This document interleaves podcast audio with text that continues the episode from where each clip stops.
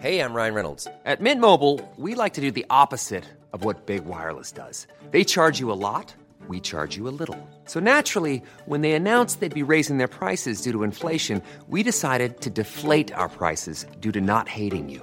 That's right. We're cutting the price of Mint Unlimited from $30 a month to just $15 a month. Give it a try at mintmobile.com slash switch. $45 upfront for three months plus taxes and fees. Promo rate for new customers for limited time. Unlimited more than 40 gigabytes per month. Slows. Full terms at mintmobile.com. Bonsoir, bienvenue dans le podcast sur PSG du mercredi 13 septembre. Podcast exceptionnel de milieu de semaine vu que nous avons eu un très beau match Ligue des Champions hier. Intégralement consacré à ce Celtic PSG euh, ce soir. On verra la durée du podcast. On va essayer de pas trop déborder vu qu'il est déjà tard. On s'excuse pour l'horaire, mais vu qu'on voulait tous voir des matchs euh, juste avant, bah, il n'y avait pas trop le choix. Euh, nous sommes quatre comme d'habitude pour revenir sur la rencontre d'hier. Nous avons le grand retour d'Amzien. Salut tout le monde. Voilà, alors Amzien n'a pas pu racheter intégralement un micro, mais ça va mieux qu'à une époque. Donc euh, voilà pourquoi vous aurez peut-être des fois des, des bugs de son. Euh, nous avons Monsieur Martinelli qui est comme toujours là. Salut. Et nous avons l'immense retour de Victor qui n'était pas venu dans le podcast depuis quelques mois. hein, quoi- Quoique c'était peut-être passé cet été, Victor, non, je sais plus. Euh, je sais plus. Ça fait un moment, je crois. Bon, bref. Bon, en tout cas, on est bien content de te retrouver. Et on va donc débattre du Celtic PSG d'hier soir, victoire 5-0 des Parisiens, avec des buts de, dans l'ordre. On va faire dans l'ordre Neymar, Mbappé, Cavani, euh, Lustig contre son camp, et enfin Cavani pour finir d'une fantastique tête euh, au second poteau. Bonsoir à tout le monde sur le live, effectivement, sur le hashtag Culture Live sur euh, Twitter. Je voyais Younes, Michel, Yenza, Peach, Bundy, euh, tous les habitués sont là, donc bonsoir à vous. Et on va attaquer direct sur le, match avec le fameux pouls du match. Adrien Chantegrelet n'est pas là, mais le pouls du match reste. Qui veut s'en occuper Bah tiens, si tu veux faire un test de son comme ça, vous pourrez nous dire au passage. Allez, test de son, coup du match. Euh, non, non, non, une, une, entrée en mat- en matière, pardon, euh, fort sympathique. Euh, pas, pas, pas toujours facile de gagner, de gagner à Glasgow là-bas. Euh, j'ai vu une statistique passer ce matin où, on disait que, que, le Celtic n'avait pas encaissé 5 buts à domicile depuis 1960. Ça, ça, ça rehausse quand même le, le niveau de la performance du PSG hier soir. Euh, sinon, euh, sinon c'était, c'était pas mal. Retour au 4-3-3. euh, deuxième match d'Mbappé avec, avec Cavani et Neymar. On a vu des choses assez, assez prometteuses, d'autres choses un peu, un peu plus compliquées, mais ça, on va, on va développer au fur et à mesure du podcast. Mais, mais globalement, c'était, c'était intéressant. C'était très intéressant. On a, on a, on a, on a dominé, on a, on a gagné la bataille du milieu de terrain avec un, un fantastique Thiago Motta. Je pense que Mathieu aussi euh, parlera, parlera du, du, du fameux, fameux match de Thiago Motta hier.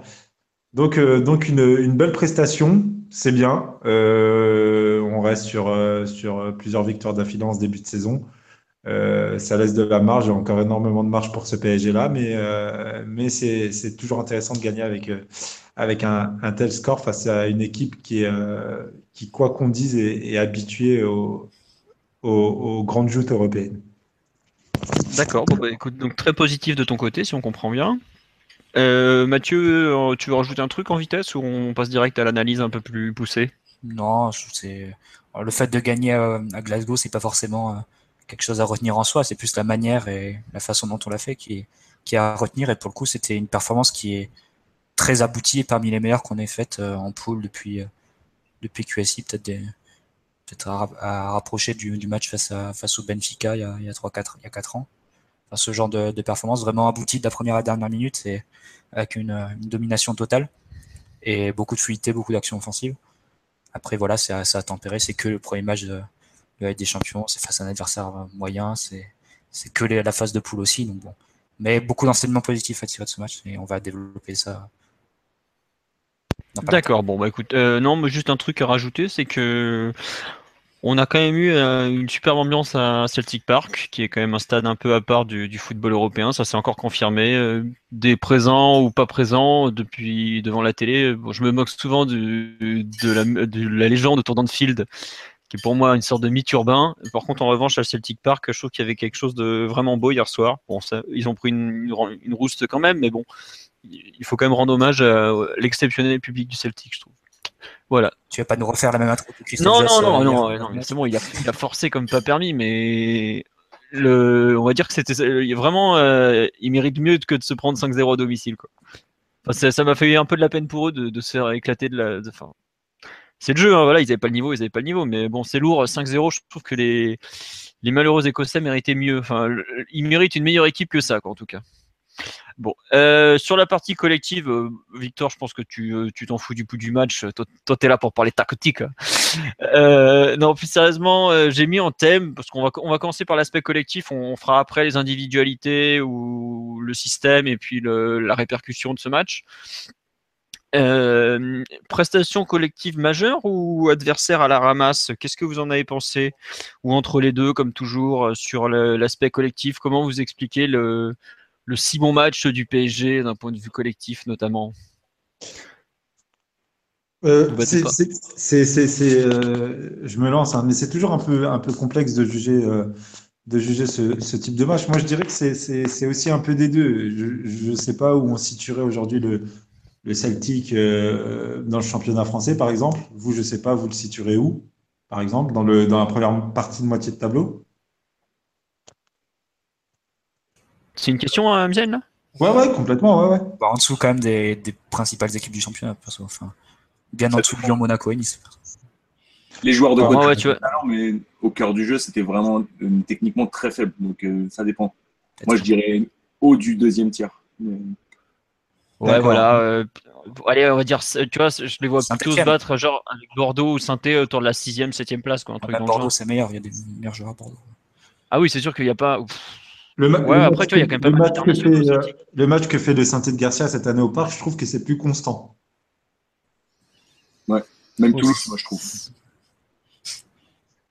Non, mais c'est parce que c'est du bras, ça compte pas. Non, mais c'est intéressant de comparer euh, les, les premiers matchs de Paris avec Celtic. On pourra le faire un peu plus tard euh, dans l'émission. Mais vas-y, Amdi. Non, non, non, mais après, voilà, c'est, c'est, je pense, un peu des deux. Après, il faut, il faut, il faut pas non plus euh, tomber dans, euh, un côté positif euh, euh, aveugle en disant que, tout était parfait hier soir.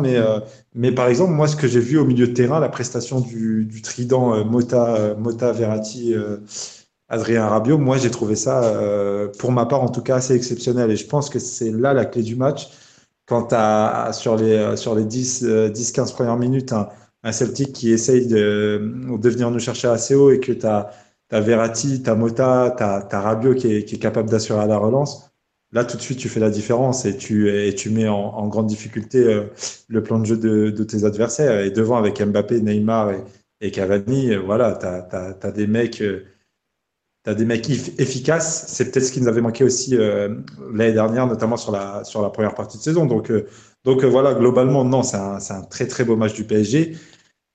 Mais euh, on a certainement été aidé aussi par la, naïveté des, Écossais, très clairement. Juste, je fais un petit tour sur live. euh, Il y a quelques réactions. On nous dit match dominé de la tête et des épaules. On nous parle de l'infâme arrière droit Ralston qui méritait bien le 5-0, effectivement. D'autres personnes confirment que ce qu'on. Enfin, je pense qu'on est à peu près d'accord sur la qualité du milieu de terrain parisien, parce qu'on on va pas vous mentir, on en a parlé entre nous dans la journée déjà, euh, et que la conversion euh, au catalanisme de Mathieu Martinelli, mais ça c'est autre chose. Euh, on nous dit grande prestation collective face à un adversaire de petit calibre, un entre-deux, un peu ce que ce que tu disais, Mziane, dur à être à évaluer. On nous dit que Metz était plus fort, ça c'est peut-être pas sûr quand même. Et on nous dit on a élevé notre niveau, c'est incomparable avec nos matchs de Ligue 1, peu importe l'adversaire. Voilà, euh, Mota extraordinaire, pas vu une telle performance depuis Pantani dans le Ventoux, certes. Euh, Mathieu ou Victor, sur la prestation collective en général ou le niveau de l'adversaire, je sais que Victor, tu étais un peu remonté, tu, tu trouvais vraiment pas bon euh, ce que le Celtic avait proposé. Ben, franchement, sur, euh, sur Paris, moi je dirais ce qui m'a marqué par rapport aux autres matchs, déjà c'est le niveau de concentration et d'implication. Il n'y avait pas de déchets, il n'y avait pas de il n'y avait pas de baisse d'intensité, il n'y avait que des passes euh, très précises, des prises de balles très, très nettes euh, et beaucoup de maîtrise technique. Mais après, c'est vrai que le Celtic, euh, tu parlais de premier quart d'heure. Personnellement, je, enfin, je pense que c'est plutôt euh, deux, deux premières minutes, le pressing haut. Et après, dès, la, dès le premier pressing haut, ils se sont fait euh, renvoyer chez eux. Et surtout, euh, je trouve que leur, leur manière de défendre était très défaillante. Ils ont joué à vraiment avec deux ailiers complètement sacrifié, qui était, qui très bas. Et en plus, ils ont joué avec trois milieux de terrain. Dans la comp officielle, il y avait 4-2-3-1 et très rapidement, on a vu que c'était un, vrai euh, trident au cœur du jeu. Ce qui fait qu'ils avaient neuf joueurs défensifs. Et évidemment, quand ils récupéraient le ballon, il n'y avait pas de transition et le ballon était rendu tout de suite. Et c'est ça qui a fait que Paris tout de suite s'est installé dans le camp adverse. Et euh, il n'y avait aucun risque de se prendre une contre-attaque, puisque euh, s'il y a tout le monde derrière, il n'y a plus personne devant. Et, et, et donc, ouais, déjà, de la part de Rogers, tactiquement, je trouve que c'était vraiment euh, raté. Et surtout, euh, par rapport aux autres matchs, c'est là que c'est intéressant parce que on a critiqué pas mal Paris après le match de Saint-Etienne, mais je pense que c'est surtout Saint-Etienne qui a fait quelque chose d'intéressant. Et, et, et, ouais, je pense qu'il y avait mieux à faire pour, pour le Celtic. Et après, en plus, le pire, c'est qu'ils ils ont leur plan et les déclats de Rogers après le match l'ont confirmé. C'était de défendre du mieux possible avec un maximum de joueurs et ensuite être capable de faire un petit peu durer les phases de possession justement avec ces trois milieux. Sauf qu'ils n'avaient pas du tout les joueurs pour faire ça. Euh, à l'image de comment il s'appelle euh, le milieu qui est formé au PSG là. Encha, mais il n'est pas formé chez nous. Mais il vient de la région parisienne en revanche. J'ai entendu à la télé. Mais, euh, mais Encham, Olivier Encham techniquement, c'était très faible leur milieu de terrain. Dès qu'ils recevaient le ballon, ils n'arrivaient pas à se mettre face au jeu. Et euh, c'est ça qui a donné cette impression aussi de maîtrise de Paris. Mais pour moi, c'est plus une supériorité technique euh, totale et de chaque joueur euh, qu'une vraie maîtrise, euh, comment dire, collective. Collective au cœur du jeu. Ah oui, il y, y, a eu de la maîtrise, il y a eu de la concentration. Les PSG qui ont plus de 100 matchs en Ligue des Champions, donc il y avait une, une, maîtrise totale et aucune panique et une grosse tranquillité. Mais, mais la faiblesse de l'adversaire et la faiblesse de son plan de jeu aussi euh, y est pour moi. aider. Ok. J'imagine que Mathieu doit bouillir chez les... derrière son micro. Non, non, non. Doit... pourquoi? Ah bah je sais pas parce que enfin je sais que tu faisais plutôt partie de ceux qui avaient trouvé le milieu excellent hier donc. Euh... Oui mais je pense pas que ce soit contradictoire avec ce que vient de dire Victor c'est juste en, en complément. Après, c'est vrai que l'absence totale de, de, transition du, du Celtic, c'est vrai, mais c'était peut-être pas non plus aidé par le, la bonne attitude du, du, PSG à la perte. C'est-à-dire qu'à chaque fois que le ballon était perdu, tout le monde était concentré pour essayer de le récupérer assez vite. Euh, notamment bah, les trois attaquants, mais aussi les trois milieux qui venaient chercher assez haut, y compris Mota qui, qui sortait parfois, parfois sur le numéro 6, euh, numéro 6 adverse. Euh, plus les défenseurs aussi qui accompagnaient. On a vu plusieurs interventions dans le camp adverse de, de Marquinhos ou Thiago Silva. Donc globalement, c'était un peu le symbole aussi de la, de la concentration du PSG. Et quand tu as un PSG concentré à la fois avec le ballon qui, qui fait circuler vite, qui, qui propose beaucoup de, mouvements sans ballon, beaucoup de, de démarquage, beaucoup de permutations, et un, et un PSG concentré sans, euh, sans ballon, avec une bonne attitude dès qu'il est perdu, ça laisse euh, très peu très peu d'options à, un adversaire de, moindre calibre comme le Celtic. Mais pour être honnête, je pense que beaucoup d'équipes auraient, auraient souffert et auraient perdu face au PSG d'hier. Je pense que peut-être pas 5-0 non plus, mais il y a, hormis les grandes équipes européennes, je pense que tout le monde perdait face à, face à un PSG aussi, aussi concentré aussi dans son match que, que celui qu'on a vu hier. Ouais. Mais ce, qui est, intéressant aussi par rapport aux grosses équipes, moi, en regardant le match, une question que je me suis posée tout de suite, c'est que surtout qu'en plus, euh, enfin, Barça, j'ai pas regardé le match, mais je pense que Valverde, il va un peu verticaliser le truc et tout. Euh, Zidane est très pragmatique et aussi. Et je me suis dit, peut-être qu'aujourd'hui, Paris, c'est pas forcément la meilleure équipe en Europe, mais c'est une équipe à qui personne pourrait prendre le ballon en Europe. En tout cas, tu as rajouté des, éléments dans l'équipe. Tu as, changé Matuidi pour Rabiot et tu as changé Meunier ou Aurier pour Alves. Ça te fait quand même un, une plus-value technique, une plus-value dans la relance qui est, qui est quand même enfin, vraiment, vraiment notable. Tu rajoutes Hassan Neymar aussi qui, qui, qui a un gros volume, qui demande beaucoup de ballon, enfin, qui a un aimant à ballon, etc ça fait aujourd'hui que Paris c'est une équipe qui avec le ballon enfin qui peut qui peut prétendre avoir la possession contre tout le monde et qui peut prétendre euh, casser le pressing et déjouer les déjouer les, plans les plus courageux adverses euh, de la part de toutes les équipes donc c'est vraiment je, pense que Paris avec son recrutement a fait et avec le, changement Matuidi Rabiot a beaucoup progressé sur attaque placée et, dans tout ce qui est relance et qualité technique de, l'ensemble et d'ailleurs juste à ce titre là ça va être hyper intéressant de voir le match contre le Bayern euh, pour voir un petit peu. Moi, personnellement, le Bayern, je les attends vraiment un peu au tournant pour voir comment ils vont défendre face à Paris, parce que s'ils le font pas bien, ils peuvent vraiment exploser. Euh, on est tôt dans la saison, mais déjà, c'est un, gros test, surtout pour eux. Mais, euh, mais, pour ça les va deux, être très, très intéressant. Mais, pour, mais ce, sera un vrai, ce sera un vrai test pour les deux équipes. Moi, j'ai souvenir d'hier de, de certaines transitions offensives du Celtic si, euh, si c'est Robben, euh, si c'est Robben à la place de Sinclair, ça peut faire très très mal au Paris Saint-Germain. Ah, je ne trouve pas qu'elles étaient bien, qu'elles étaient bien prises, justement ces transitions. J'ai l'impression qu'on était toujours à deux ou trois face, euh, face aux ailiers adverses. Après, ils sont passés, peut-être Robert. Je me souvenir, il me semble, en première mi-temps, il y a, il y a Sinclair qui, qui, qui, qui, lance une, une contre-attaque, Kurzawa qui, qui tacle un peu dans le vide. Et justement, tu as l'arrière droit Ralston, c'est ça qui fait, qui fait un appel. Et là, tu as si, si lui donne et que Ralston par la dans la foulée euh, centre en retrait ou quoi, ça peut être hyper dangereux pour le PSG. Et là, tu as Sinclair qui, qui centre euh, troisième poteau, mais complètement foiré. Il y a plein de situations comme ça qui me font dire que euh, face à une autre équipe, peut-être que Paris hier aurait été, aurait été plus en difficulté à la perte du ballon, mais, mais, mais c'est normal. Il y, a, il y a aussi des, des automatismes pardon, à trouver avec, avec les trois de devant. Et, et il y a un repli euh, nécessaire qui n'a pas toujours été réalisé. La, situation du centre dont tu parles, elle, est très intéressante et euh, c'est pas un contre, c'est un 6 mètres. Et, euh, exactement, exactement. C'est intéressant par rapport à ce que tu disais, Mathieu, sur pressing haut et tout. Moi, je serais un peu plus circonspect sur la. À la perte, pressing à la perte, pas forcément le pressing quand l'équipe a le Parce que justement, ça, c'est un, un, second ballon qui a été gagné après un 6 mètres. Et c'est aussi une chose qui m'a marqué sur le match de Toulouse. Toulouse avait gagné beaucoup de second ballons dans le camp adverse. Et et euh, ouais, en fait, moi, pour moi, mon regard sur le match d'hier, ce serait, ça a confirmé un peu tout ce que je pensais de Paris. C'est que Paris, c'est vraiment une équipe excellente dans l'attaque classée. Peut-être la meilleure équipe en Europe aujourd'hui avec le Real euh, dans ce domaine. Mais pour moi, ce qui est indéniable, c'est que c'est une équipe qui ne mise que sur ça. Et ça, à très long terme, ça peut devenir un problème. Le, premier but, c'est une, attaque rapide, Victor.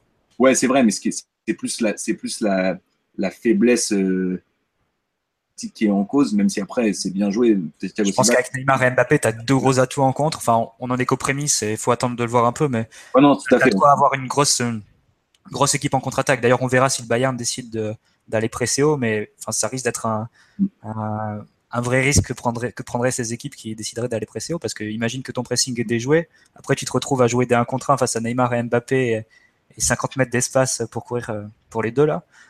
Euh, enfin, c'est Paris a des armes aussi en contre-attaque. C'est beaucoup amélioré en attaque placée avec ses recrutements, mais il a aussi progressé euh, potentiellement euh, sur attaque, sur attaque rapide.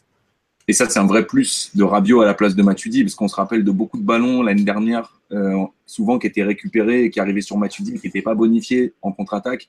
Là, Rabiot, quand il récupère le ballon qui lui est donné par Thiago Silva sur le 1-0, il va vraiment le conduire avec beaucoup de maîtrise, un bon jeu de corps. Il le lâche vraiment au dernier moment. Il s'amuse un peu avec le, le fameux arrière droit là, euh, qui est complètement perdu en essayant de suivre Neymar. Et Neymar aussi joue. Ouais, voilà. Et Neymar aussi joue bien de son corps, il passe bien l'épaule et tout, mais Rabiot c'est comme une recrue. Et aussi dans, dans les phases de contre, c'est vrai que ça va apporter beaucoup. Ouais, sur le live, là, il y a des gens qui trouvent que les, justement, on a été plutôt intéressant et on a bien géré la, vitesse de transmission. Moi, je, je, les rejoins aussi. Il y a certaines fois, certaines fois où on a, on, on voit qu'on a des restes de, de, surpossession, mais je trouve que globalement, on a été euh, intéressant dans ces phases de transition où généralement, on n'est quand même pas terrible, terrible, faut le dire. Hein. Je te rejoins un peu, Victor, quand tu dis qu'on est vraiment très bon sur attaque placée et beaucoup moins sur le reste. Même si je pense que tu es un peu dur quand tu dis qu'on est que ça, malgré tout.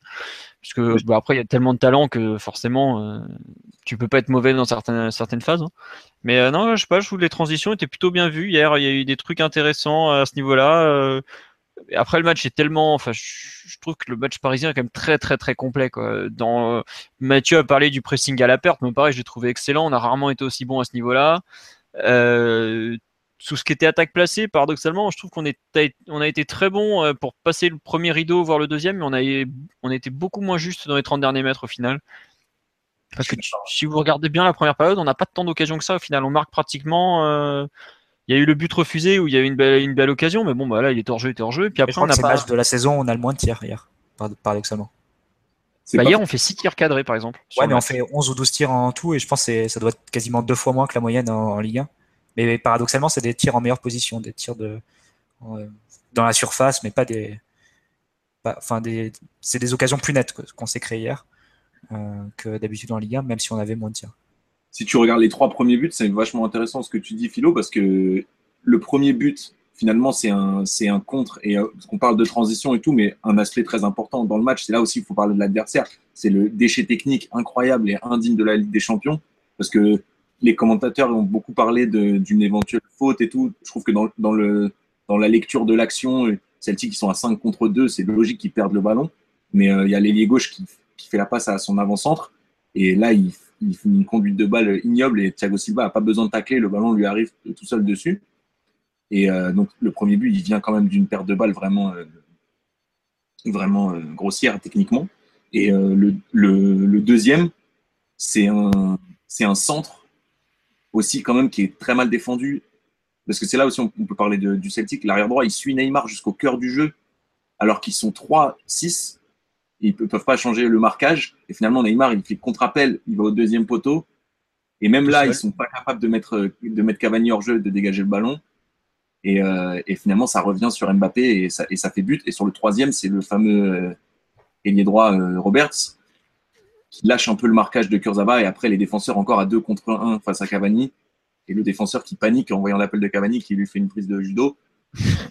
C'est pas forcément faux de dire qu'il y a une énorme maîtrise dans le deuxième tiers du terrain, mais que dans le troisième, c'était pas forcément parfait. Et je pense qu'il y a beaucoup de choses à dire aussi sur euh, Mbappé. Ah bah oui. Qui, pour moi, a eu un match compliqué hier. Bah, à, à, pas à cause de sa qualité, mais dans ce registre-là, entre les lignes, je pense que Celtic, ils auraient pu lui faire euh, le, lui causer beaucoup plus de problèmes. Ouais, bah, là on a un peu fait le tour sur la partie, je, partie un peu collective et l'adversaire. Effectivement, on va, enchaîner un peu sur le 4-3. C'était la première du trio, vraiment trio euh, Neymar, Cavani, Mbappé, avec Neymar à gauche, Cavani en pointe et donc Mbappé à droite, puisque à, Metz on avait un quatrième joueur qui était Draxler. Euh, là, donc, on a répartition un peu plus sur la largeur des trois hommes. Euh, Qu'est-ce que vous en avez pensé justement de cette euh, triplette offensive sur le match d'hier euh, Forcément moins de relations entre eux, moins de peut-être moins de connivence entre, enfin une connivence moins évidente qu'à Metz entre Neymar et Mbappé puisqu'il y avait il y avait 40 mètres d'écart entre les deux cette fois-ci.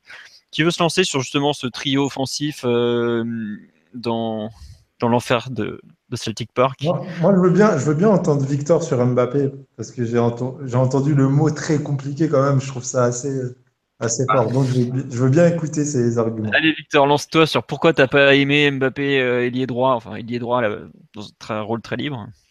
Mbappé, il est droitier. Euh, ouais. Sauf si je dis une grosse bêtise, je me suis jamais aperçu qu'il ait un pied gauche euh, de fou. Et euh, c'est quand même un joueur de grands espaces, avec des grandes foulées, et avec euh, enfin, le match pour moi qui est d'Mbappé qui le définit, c'est le match aller contre City ou le, le but contre Dortmund.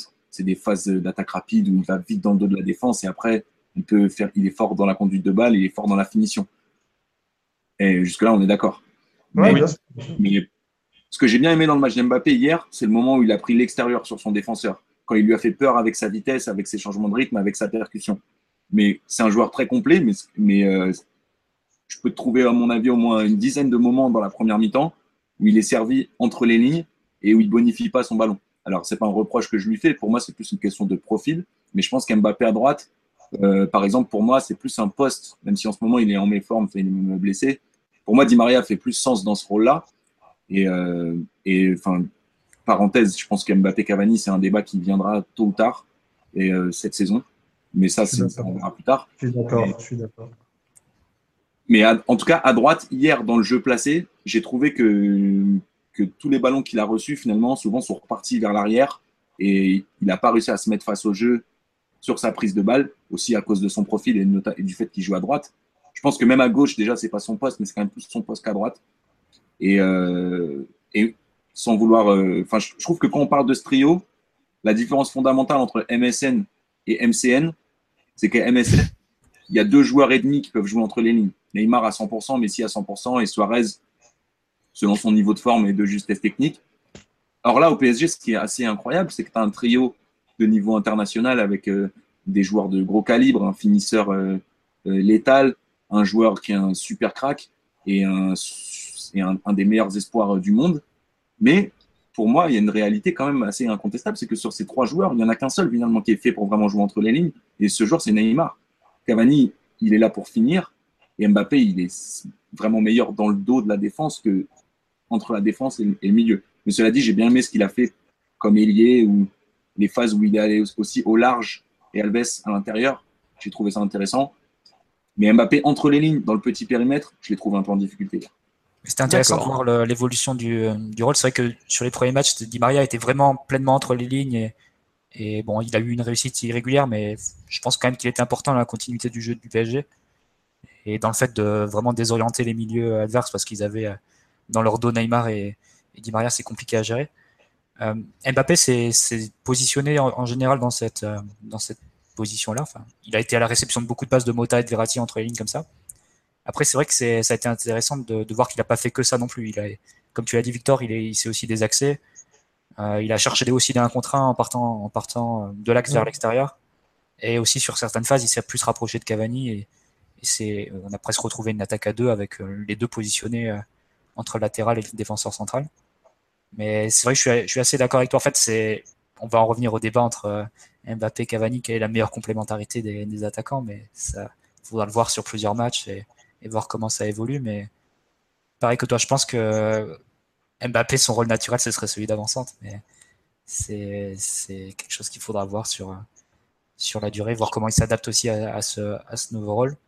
C'est vrai qu'aussi le fait qu'il soit un peu plus loin que de Neymar hier, euh, que sur le match précédent, il y a eu un peu moins, il y a eu moins d'échanges entre les deux. Euh, bon, c'est, c'est, ça sera à travailler. Euh, c'est vrai que à partir du moment où tu considères Cavani comme fixe dans l'attaque, tu vas forcément faire des, des sacrifiés ou des joueurs un peu bridés parmi tes milieux offensifs que, que tu joues à 3 ou à 4 euh, milieux offensifs, enfin ou joueurs offensifs. Ça peut être Draxler qui soit qui est titularisé à droite, ça peut être Mbappé qui est sacrifié à droite, ça peut être Mbappé qui est, ça peut être Neymar qui est sacrifié en jouant euh, trop côté gauche euh, et loin du but. Donc euh, c'est toute la question, c'est de savoir à partir du moment où tu considères Cavani comme fixe dans l'équipe, c'est quel joueur tu tu considères comme le, le, moins important et enfin le plus important à ne pas brider en fait. Mais je pense Oui. que c'est mieux d'avoir Neymar pas bridé que Mbappé. Tu peux te permettre de brider un peu Mbappé, mais l'important c'est d'avoir Neymar qui est pleinement Mais euh, juste pour revenir sur d'autres trucs, euh, on nous fait remarquer à juste titre sur le, le live, par exemple, que en seconde période, notamment, Mbappé et Cavani ont commencé à alterner leur positionnement. Ça a, duré que deux minutes, pas- ça a duré 5 minutes en deuxième, début de deuxième période. Je sais même pas si c'était une consigne ou si c'était juste une, une permutation. euh, Ah, je, je pense qu'il y a, il y a, pour moi, c'est pas qu'une consigne, c'est peut-être aussi un ressenti entre les deux. Je sais pas si. Bon, que- notre ami Brian, euh, Brian Ryan n'est pas là ce soir, mais par exemple, depuis le début, lui, il, il est persuadé que, que Cavani va finir à droite et Mbappé dans l'axe. Pour des questions de profil, qui- qu'évoque notamment euh, Victor. Euh, Il y a ça, il y a aussi le fait, est-ce qu'on ne juge pas un peu trop vite la première, parce qu'il faut pas oublier que c'est quand même la première de Mbappé avec euh, Verratti et Alves côté droit. Il y a une question de, de place à trouver aussi. Moi, je trouve que, enfin, j'ai pas forcément été totalement convaincu par Mbappé à droite et je rejoins un peu Victor sur le l'entre l'entre deux lignes et le, fait qu'il soit droitier et donc forcément un droitier à droite, il sera, pour moi, il sera plus euh, restreint qu'un à part si c'est un pur ailier qu'un droitier sur son, pied opposé. Mais il y a quand même euh, la question du placement, du positionnement à travailler avec euh, Verratti et Alves. On sait qu'Alves est un joueur qui monte beaucoup, que Verratti, au contraire, est un joueur qui va pas trop prendre le couloir, même si on l'a vu sur le deuxième but, pratiquement allié droit. Euh, Je trouve qu'il y a, il y a j'ai pas envie de condamner tout de suite ce système, même si j'ai du mal à y croire à moyen terme. Mais je trouve vraiment qu'il y avait quand même eu des bonnes choses dans ce que j'ai vu, notamment quand, quand vous l'avez cité, quand Mbappé prend l'extérieur, c'était intéressant avec sa vitesse.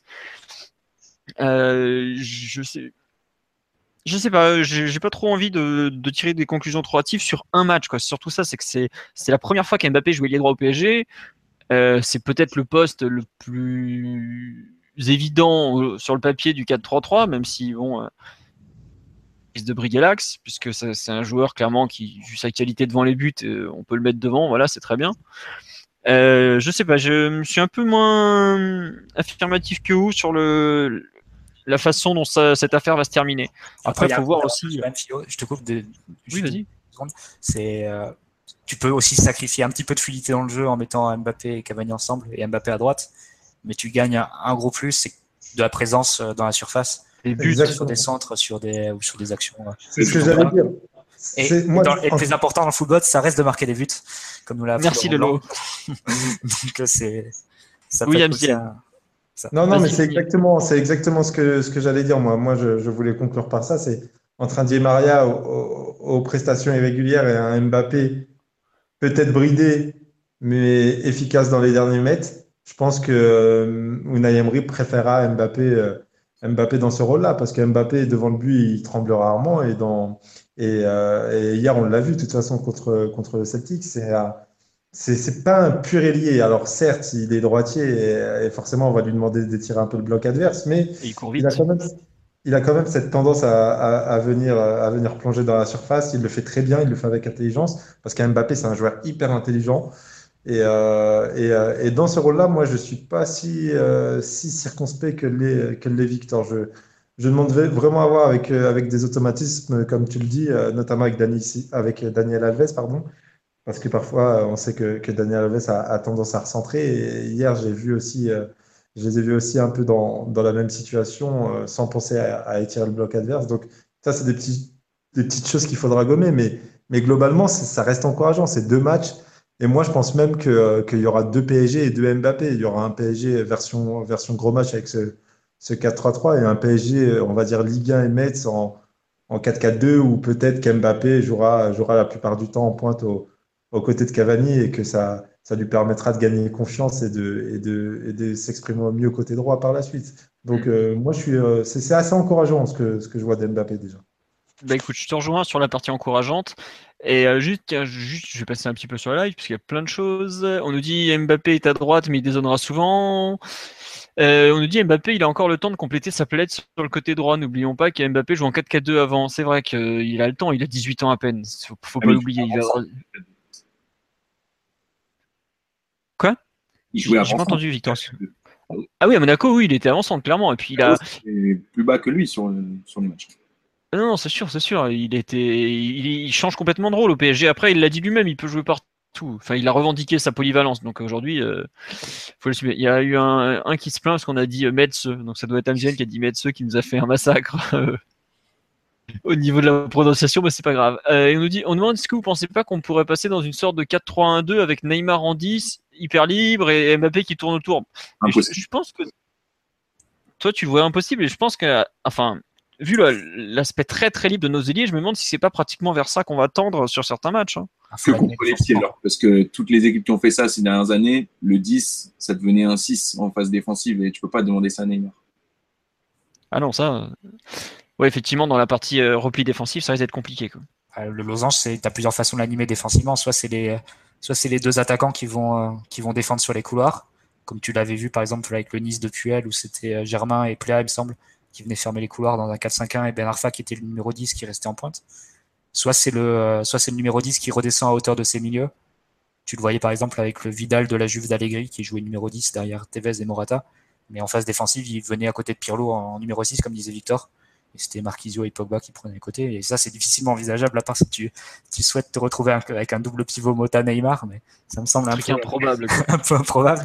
Donc, ouais, c'est, dans le dans le dans l'action, enfin dans l'animation offensive, tu vas te retrouver sans doute dans des situations de losange, mais défensivement, tu vas te retrouver toujours avec le 4-3-3 et, Neymar et Mbappé qui viendront fermer sur les côtés, je pense.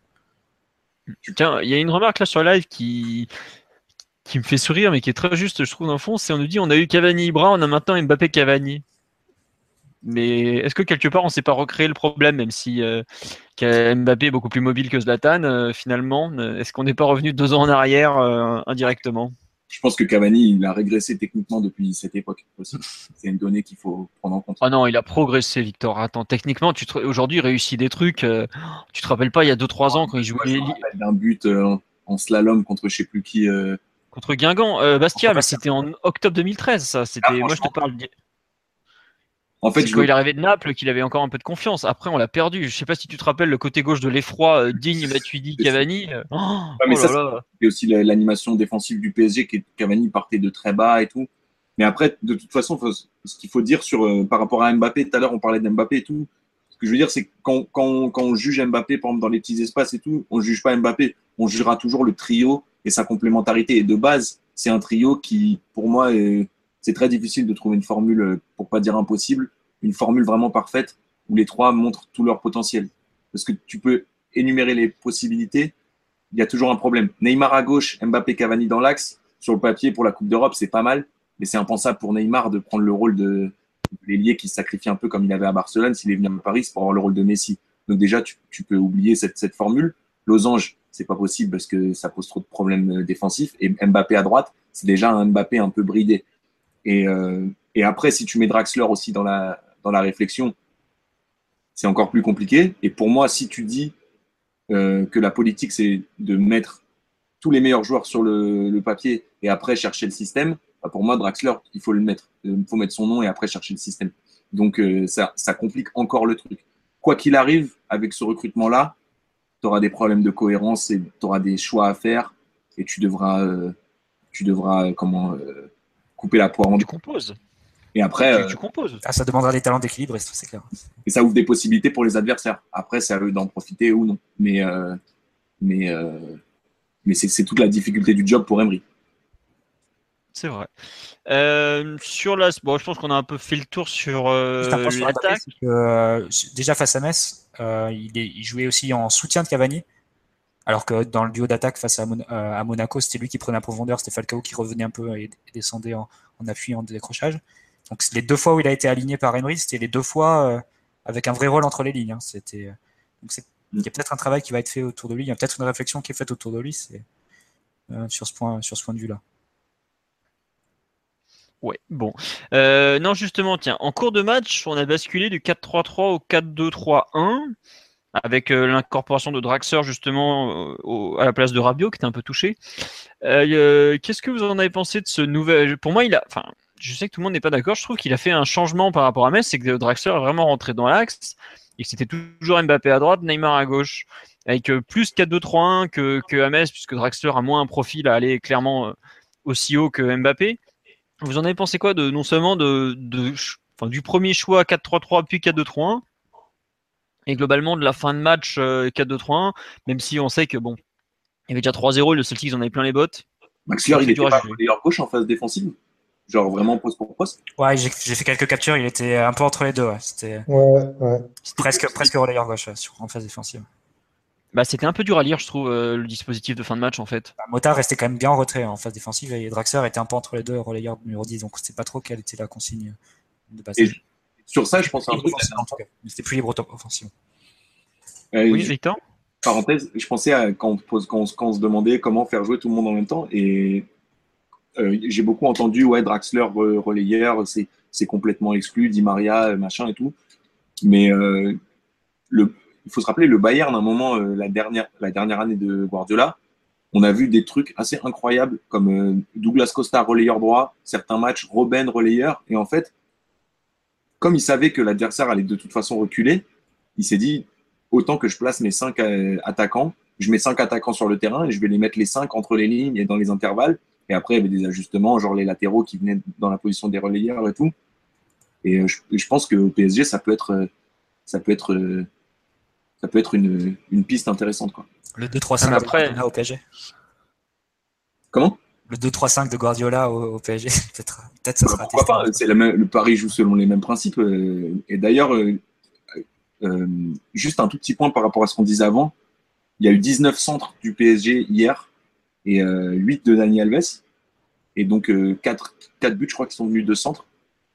Ou 3, je sais plus. Mais euh, paradoxalement, moi, je trouve pas ça très prometteur, les centres. Et je, pense qu'il n'y a que Cavani comme vrai candidat au but de la tête. Et, et pour moi, une, défense bien organisée, elle ne peut pas prendre un centre du PSG. Après, regarde, depuis, euh, je sais pas si tu te souviens, parce que le Real qui a gagné deux fois la, Coupe d'Europe les deux dernières années, euh, il joue énormément à base de centre aussi, tu vois. Mais c'est vrai qu'il y a plus de récepteurs par contre. Bien organisé, les latéraux super hauts, Cristiano, des appels croisés dans tous les sens, eux, ils, ont, ils sont faits pour ça. Plus que Paris, je trouve. Bah, Paris aura du monde à la réception, en tout cas, cette année, avec Mbappé, Cavani et Neymar. On l'a vu sur le but de où c'est Verratti qui centre et tu as les trois, les trois attaquants qui sont ensemble dans la surface. C'est une situation qui, qui était assez rare les années précédentes. Mais sur ce centre, sur ce centre, déjà, Cavani, enfin, pour moi, il y a hors-jeu. Parce que c'est vrai qu'il tire à côté du ballon après. Mais bon, ça, c'est son problème. Mais il attaque le ballon après avoir été sur la même ligne et dépassé un peu le défenseur. Euh, et il y a beaucoup à dire sur Cavani et les centres, même le but refusé. Parce qu'à un moment donné, le seul moyen de marquer pour Cavani sur un centre du latéral qui est décalé, c'est de passer devant le défenseur. Mais s'il passe devant le défenseur, c'est une passe en avant. Si passe en avant, c'est hors-jeu. Donc, euh, pour moi, deux défenseurs contre Cavani, ils peuvent pas, peuvent pas se prendre un but et un, latéral, il peut pas laisser Neymar lui passer devant, mettre un but de la tête et pareil pour Mbappé. Si tu es un latéral gauche et que tu prends un but de la tête d'Mbappé, si tu prends une vitesse, euh, c'est compréhensible, mais de la tête, euh, enfin, pour moi les centres c'est pas forcément très prometteur, tu vois. Je suis pas sûr que ce soit l'avenir du PSG, mais l'avenir nous dira. D'accord. Après, dans ce que tu dis, tu vois, tu dis, si tu es un, deux défenseurs sur Cavani, mais si tu as deux mecs sur lui, euh, tu as un peu de la place sur le reste, tu te retrouves un contre un, Neymar ou, ou Mbappé, c'est pas gagné non plus. Hein. Ouais, mais hier, justement, ce qui était incroyable, c'est que le Celtic, ils avaient prévu de jouer avec six défenseurs et, euh, l'arrière droit qui suivait Neymar de façon un peu euh, stupide et agressive, il, il, arrive à pas être dessus. Dans le seul compartiment du jeu où il peut peut-être dominer Neymar, tu vois il, a, un temps de retard, donc je trouvais ça un peu absurde. Après, c'était un gamin de 18 ans, il a 4 matchs en pro, bon, il, a voulu y aller, euh, il, a dit, bon allez, j'y vais au courage, quoi. Ah bon, le courage, ça n'a pas suffi, au bout d'un moment, t'es trop limité, quoi. On dit de couper ton micro, mais non, euh, Victor lève des, points super intéressants et des, vrais problèmes euh, qui vont se poser un jour ou l'autre. Faut, faut pas le, faut pas le, le couper, justement. Il y a plein de questions qui se posent et qui, qui qu'on peut entreapercevoir par ce genre de match. Donc faut... c'est intéressant de lever les, problèmes qui, vont apparaître. On va pas juste vous dire pendant une heure, bon bah c'était cool, on les a massacrés, ils étaient. Surtout que Victor avait déjà beaucoup choqué quand il avait dit que Krikoviak serait pas meilleur que Stamboli au final. Il a eu raison. on oublie pas. Ça me touche énormément. Ah bon. tu t'es fait insulter pendant trois semaines, mais à part ça, tu as eu raison pendant le reste de l'année, quoi. non, euh, oui, Mathieu ou MGN, j'ai cru que tu allais parler. Tu voulais dire quoi? Qui moi Non, non, du tout, du tout, du tout. D'accord.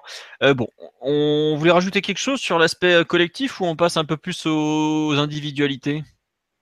Bah, Juste que ça va être un, que ça va être un, un point qui donne beaucoup d'intérêt à PSG Lyon parce que j'ai pas vu Lyon trop cette année. Mais j'ai oh, entendu. Vaut mieux pas. c'est mauvais. bien, mais ça joue mal. Oh, ça joue très mal. Oh là là. La structure, euh, tu vois, nous, on a des problèmes de structure, euh, comme tu l'as cité, sur le, trio offensif Neymar, Mbappé, Cavani, où on aura du mal à tirer la quintessence des trois de par leur profil euh, qui, sont. Quoi. Lyon, le problème, c'est que le problème de structure, c'est toute l'équipe. Par contre, ils ont Fekir qui tient les choses et ils ont, ils, jouent. Franchement, Lyon, c'est une équipe qui aujourd'hui, les résultats reposent uniquement sur les individualités depuis le début de la saison. Et dans la phase défensive, tu les as pas trouvés euh, intéressants. Euh, bah écoute, euh, quand Guingamp arrive à te faire trembler à chaque attaque placée, tu vois Guingamp en attaque placée, c'est pas non plus ce qui se fait de mieux. une insertion de Diallo, ils ont déjà du mal à la gérer. Alors bon, ça, risque d'être compliqué pour eux. Après, bon, je pense qu'ils vont jouer un peu à l'orgueil, ils vont, forcément faire un match sérieux, mais c'est, ça risque d'être très très compliqué. je trouve que Lyon a des problèmes de, de choix de, enfin les joueurs font ce qu'ils peuvent, mais il y a c'est vraiment anarchique comme équipe. Je trouve vraiment, euh, tu, te demandes ce qui, où est-ce qu'ils vont, qu'est-ce qu'ils ont tenté de faire. Euh, il y a beaucoup de questions qui se posent, je trouve, côté OL. Bref, c'est pas, pas le thème de ce soir, mais enfin, on va en parler un peu après de PSG Lyon, mais euh, honnêtement, ça fait partie des équipes du championnat où tu te demandes vraiment où ils vont. Autant, tu vois, une équipe comme Nice a perdu des joueurs, mais tu as, un mec derrière qui sait ce qu'il fait. Autant à Lyon, ils ont perdu des joueurs, ils les ont plus ou moins remplacés. Tu te demandes s'ils savent où ils vont. Mais bref. Voilà, euh, on va pas parler trop de. Ouais, non, juste sur l'aspect collectif de ce PSG Celtic, on a fait le tour. Vous vouliez évoquer quelque chose encore ou on, passe aux, individualités? Bon, pas de réponse. On passe aux individualités, parce qu'on est déjà à 45 minutes sur l'aspect Celtic. Euh, qu'est-ce que vous voulez Quelles individualités vous avez envie de retenir sur cette sur cette performance, sur ce match euh, Qui veut se lancer Amzien, Mathieu On aura Mathieu. On aura Mathieu. On va lui on sait de qui va Mathieu. On sait de qui va parler. J'ai un doute, moi. Alors, j'ai décidé de parler de Levin Kurzawa. non, mais enfin, sur Mota, bah, le, fan club se réjouit. Non, mais, euh, en vrai, j'ai même du mal à, faire des éloges euh, pour Mota hier parce que pour moi, parler en bien de Mota, c'est parler en bien de toute l'équipe. Parce que faut pas perdre de vue que, allez, hormis Messi, tous les joueurs ont besoin d'un contexte pour, pour exprimer leur qualité. Et vraiment, dans ce PSG-là, Mota, il a, il a pleinement, en fait il Mota, ce dont il a besoin, c'est une équipe compacte avec et sans ballon. Et pour moi, les deux conditions, elles sont, vraiment remplies en ce moment. Avec ballon, à la fois avec Rabiot et Matuidi. Rabiot qui remplace Matuidi, euh, qui lui donne une option de plus, euh, un joueur plus proche de lui qui va, se proposer pour des appuis, des passes courtes. Et le passage de Draxler qui jouait assez excentré et qui participait pas trop au jeu, remplacé par Neymar qui, lui offre une multitude de solutions entre lignes. Là, tu, rajoutes tu rajoutes pour Mota plusieurs options euh, pour faire parler sa justesse, sa qualité de passe et tout. Donc ça, c'est très bon pour lui. Et sans ballon, on en a parlé un petit peu tout à l'heure, comme l'équipe réalise un bon pressing à la perte, avec tous les joueurs qui sont impliqués, l'équipe est assez courte et au final, il n'a pas tellement d'efforts à faire que ça en phase défensive, Moda. Et c'est important parce que si Silva et Marquinhos, par exemple, suivaient pas derrière et qui restaient 10-15 mètres derrière la ligne médiane au lieu d'avancer, de défendre en avançant, bah là, tu aurais Mota qui, aurait à courir 50 mètres euh, vers son but et à essayer de rattraper des ailiers lancés qui sont beaucoup plus rapides que lui. Et là, tout le monde dirait, euh, il est cramé, il traîne une charrette, euh, il, est bon, il est bon, il est bon pour la retraite. Et c'est pas du tout le cas parce que le contexte justement du PSG lui permet de jouer sur ses qualités.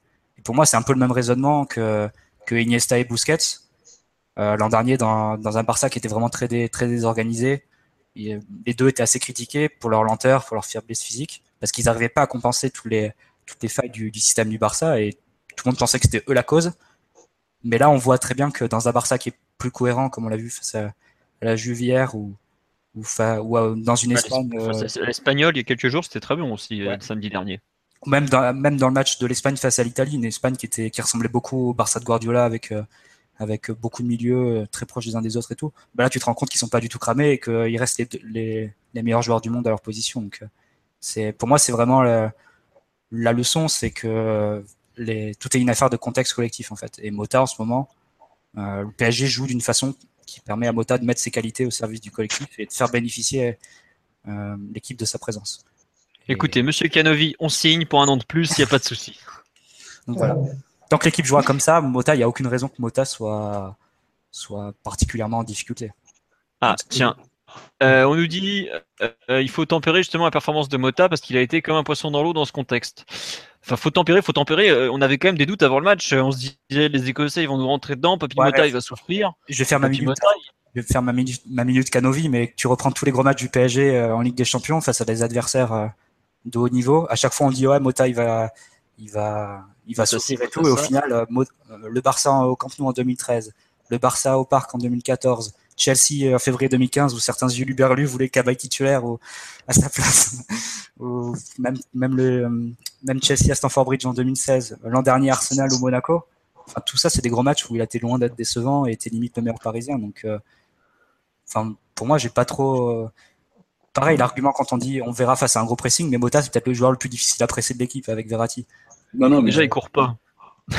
Il perd jamais la balle. Et pareil, comme je disais tout à l'heure, on verra, on verra le nombre d'équipes qui viendront chercher euh, Paris haut et viendront faire un pressing haut sur Paris parce que tu te le fais déjouer assez facilement vu les joueurs qu'on a et derrière tu te prends des, tu prends des attaques rapides avec Neymar et Mbappé à un contre un. Donc je sais pas si c'est extrêmement le bon plan de, de venir presser Paris. Euh, bah, le, Barça avait tenté l'an dernier, ils ont regretté. Hein quand ils étaient au parc, ils ont tenté de presser un peu haut par moment. Il y a eu des sorties de balles, le 3-0, je sais pas si vous vous rappelez. Tu avais réussi au retour, mais tu avais un autre contexte. Tu avais, Meunier, tu avais Matuidi, tu avais, euh, avais, Lucas aussi qui était titulaire. Donc euh, ça n'a rien à voir avec l'équipe qu'on a actuellement. Donc, euh, mais Matt, par rapport au, 4-0 de Barcelone, pour moi, justement, c'est le match qui prouve que Rabiot peut très bien faire du Mota puisque c'est le meilleur match du PSG d'Emery et Mota n'était pas là. Et juste par rapport à ce que tu dis sur les, lignes compactes et tout, Hier, je pense que c'est plus. Euh, on, parlera toujours, on pourra toujours dire euh, ouais, mais face à plus fort, nanani, nanana. Mais euh, j'ai pas trouvé Marquinhos et Silva si haut. C'est vrai que Mota, on l'a vu, l'angle de la caméra était assez serré. Et quand Paris se replie, ils sont 4-1-4-1 et Rabiot et Verratti sortent à tour de rôle sur le, les défenseurs pour aider Cavani. Et Mota vient faire le comment le l'essuie-glace derrière et il vient compenser à chaque fois. Et on l'a vu assez tonique en début de match venir intervenir et tout. Mais après, on l'a vu aussi un petit peu en difficulté vers la demi-heure de jeu. Il fait une grosse faute sur euh, Roberts. Et pour moi, Mota, ça reste un point euh, d'interrogation. Et surtout, pour, enfin, pour moi, mon évaluation de Mota, c'est que c'est un excellent organisateur de jeu, c'est un excellent passeur, c'est un excellent euh, joueur pour sortir le ballon. On l'avait vu bien contre Monaco en finale de, de la Ligue aussi tout ce que tu fais dans la phase offensive, c'est Mota qui va, Mota va t'aider à bien le faire. Mais pour moi, quand on dit que Mota, c'est un joueur efficace défensivement, hier, Mota, Marquinhos et Silva, ils étaient à 3 contre 1 contre euh, Griffiths. Donc, euh, avec tout le respect pour Griffiths, c'était pas la mission la plus dure du monde. Et euh, on peut Mota, on le verra dans d'autres contextes peut-être plus difficiles. Après, peut-être que contre le Bayern, ça se passera bien aussi parce que peut-être que ce sera Alcantara derrière, euh, derrière Lewandowski ou pas forcément un joueur, un joueur rapide. Mais moi, pour moi, Mota contre un joueur athlétique et rapide, il sera en difficulté. Ah, mais ça, c'est pas être un bon défenseur si. Enfin, Mota, c'est un, c'est un très bon footballeur et un médiocre athlète.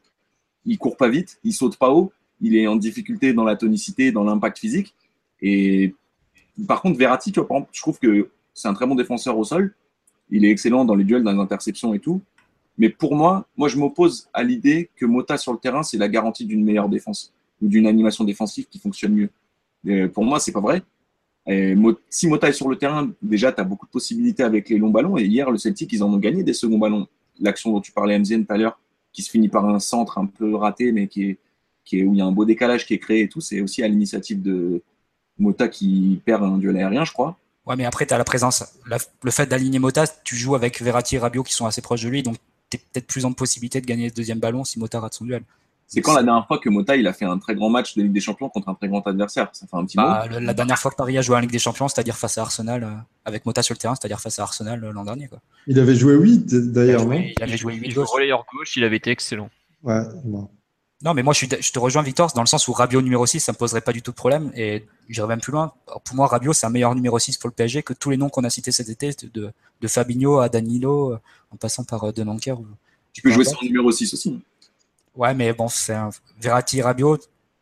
Dans, dans la enfin oui, bien sûr, tu peux jouer face à certains adversaires, mais bon, tu aussi, aurais aussi des doutes si tu jouais avec un double pivot Verratti, Rabiot, deux joueurs que tu essayes de responsabiliser offensivement depuis le début de la saison, avec lesquels tu essayes de, enfin, que tu essayes de faire travailler sans ballon, tu leur demandes de faire des appels vers le but, etc. Je sais pas s'ils ont, euh, s'ils sont ah, positionnés mentalement pour, euh, pour garder leur position et faire vraiment leur boulot de numéro 6. Tu sacrifierais l'apport que Rabiot il peut t'apporter dans le dernier tiers et tu sais que Rabiot il peut t'apporter dans le dernier tiers, ça c'est sûr et certain. Mais double pivot, c'est un point intéressant parce que contre Barcelone et même contre Monaco et surtout contre Barcelone, c'était un vrai double pivot. Et les positions moyennes euh, au match aller, c'était très clair qu'il y avait Rabiot, Verratti devant Kimpembe et Marquinhos et Matuidi un peu sur la même ligne. Ça, c'était en phase offensive, Victor? Ouais, ouais, mais les positions moyennes qui sortent sur Opta et tout, c'est toujours que dans, l'utilisation. Ouais, tu peux dire aussi que tu as eu un double pivot hier avec Verratti aussi qui, qui a joué assez proche de Mota en définitive. Ouais, mais justement, c'est ça qui ouvre des, qui ouvre des, des possibilités pour moi intéressantes. C'est que si tu avais, euh, en plus, double pivot, c'est pas facile à apprécier. On a vu que le Barça, quand ils en ont pris 4, leur repère était complètement cassé. Alors que justement, simple pivot, moi, je trouve que c'est souvent plus lisible et prévisible. Et euh, aujourd'hui, les équipes, elles savent quand même le contrer, même si Paris, c'est presque incontrable, tellement il y a de qualité technique. Mais euh, pour moi, par exemple, sortir Mota pour offrir l'axe à Neymar et de fait le côté gauche à Draxler, ça peut être une chose qui peut rendre l'équipe plus forte, pour moi, et moins prévisible. Et, et Mota, Mota, pour moi, c'est le joueur en fait qui incarne ce PSG. Parce qu'il est excellent dans l'attaque placée, mais dans les autres phases du jeu, il est, il est un peu limité. Et... Mais l'attaque placée, ça peut suffire. Évidemment, si tu n'arrives pas à empêcher Paris de sortir les ballons et d'aller marquer des buts, tu vas prendre des buts et tu vas perdre. Mais, euh, mais voilà, ça reste, un, ça reste une question, Mota, pour moi. C'est pas. Euh, tu, penses, tu penses que Mota, c'est un frein cette année aux ambitions européennes du PSG Non, mais je pense que ne pas, ne pas envisager autre chose que lui sur, sur le terrain avec les options que tu as un petit peu plus haut et surtout la qualité de Rabiot et Verratti, c'est de fermer des options. Et surtout, je pense pas que ce soit l'état d'esprit d'Emery et d'ailleurs on le voit en deux dire, ouais, Je pense qu'il y pense. D'ailleurs, Mota n'a pas fini beaucoup de matchs cette année. Il a aucun, je crois d'ailleurs. Il semble qu'il en finit. Il en finit aucun de mémoire. Bah, Peut-être Guingamp, j'ai un doute. il est souvent sorti à 60-70e, donc euh, c'est typiquement pour ça. Je pense que Emery, Emery, il va pas mettre Mota à tous les matchs. Et il y a sans doute des matchs européens non plus où Mota jouera pas. Parce que bon, voilà, il a 35 ans, tu ne fais pas jouer tous les matchs. D'ailleurs, je ne sais pas s'il peut tenir 90 minutes de haut niveau euh, euh, en Ligue des Champions. Ça, c'est une interrogation. je le conçois aisément. Je ne suis pas non plus, euh, pas non plus Mais donc voilà, non, il y aura des alternatives qui sont travaillées. Mais à l'instant T, je pense que là où Paris a plus de certitude, c'est l'équipe qu'on a alignée hier. Enfin, c'est le dispositif qu'on a aligné hier, spécialement avec les trois milieux.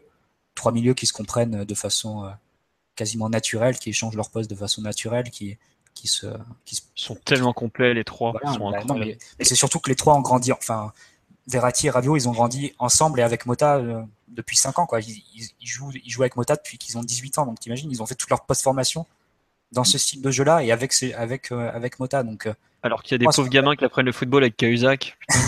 Non, mais les trois se comprennent, euh, se comprennent automatiquement. C'est, logique et ils sont, ils, s- ils sont toujours là pour s'offrir des, des, des solutions courtes. Ils s'échangent souvent les positions, ils compensent euh, quand l'un sort un peu au pressing ou va sur le côté.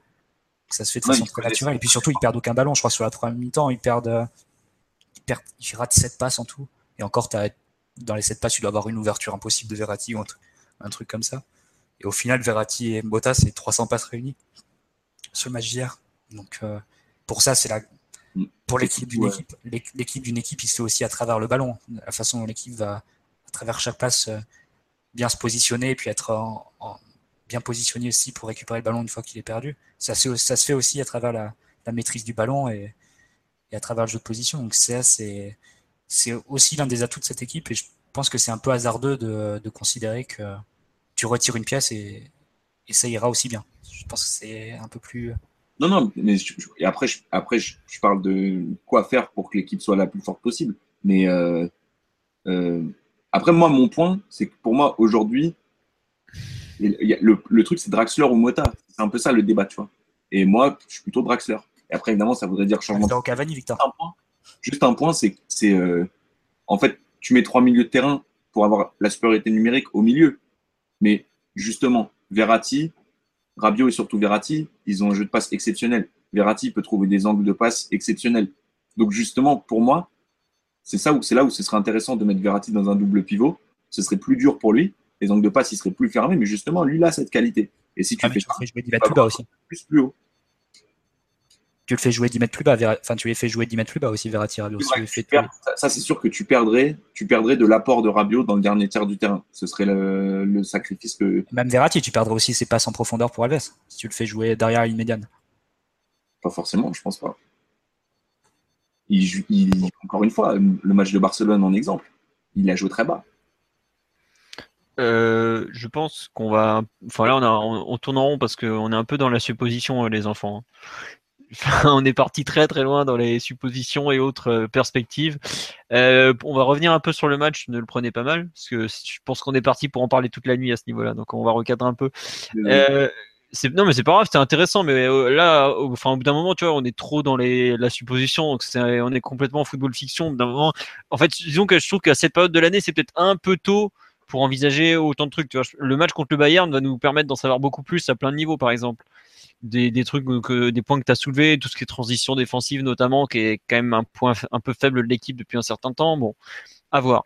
Euh, Amzien, un joueur que tu as envie de retenir ou pas d'ailleurs, ou que peut-être que tu peux en, tu veux en retenir un- aucun d'ailleurs. hein. Non, non, non, parce que j'étais, j'étais également parti pour. euh, j'ai laissé Mathieu parler de Motage, je voulais parler de Rabiot, on en a parlé, parce que faut, faut reconnaître sa, sa- son formidable match et sa, son, son côté caméléon. Le, le type est capable de jouer numéro 6 sentinelle, capable de jouer numéro 8. euh, il a, il a des facilités techniques incroyables, il est en pleine progression. Je pense que, que, que à ce niveau-là, Rabiot va, va, va devenir, euh, va devenir indispensable au, projet de jeu du PSG. Bon, ça c'est, dit, mais euh, un nom, allez, je vais, je vais reciter Areola. Je l'avais déjà cité après Saint-Etienne. Je vais le reciter ce soir parce que, parce que Emery a été, a été critiqué avant le match en, en pensant qu'il fallait, qu'il fallait mettre trappe. Mais, euh, mais après la petite bévue d'Areola contre Metz, je pense que, je pense qu'il a bien fait de, de le laisser et son gardien lui a rendu un peu, un peu la paille. Il sort un match de, de grande qualité et euh, surtout il rassure. Et ça, c'est quelque chose qui est nouveau chez Areola. C'est euh, pas seulement des parades, c'est une prestance, c'est du charisme, c'est euh, c'est une, une, une détente sur les, sur les coups de pied arrêtés adverses qui, qui rassure toute une équipe et, et notamment ses défenseurs.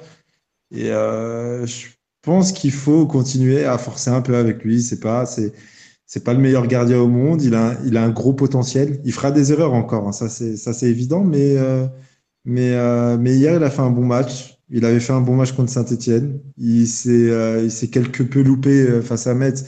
Et encore, il y, a- il y avait, il y avait surtout cette bévue. Après, globalement, c'était pas, c'était pas non plus catastrophique. Mais, mais je pense qu'Emery fait bien de, de forcer un peu avec lui, quitte à, quitte à, quitte à, quitte à hésiter avec ses gardiens, autant en choisir un, le fixer.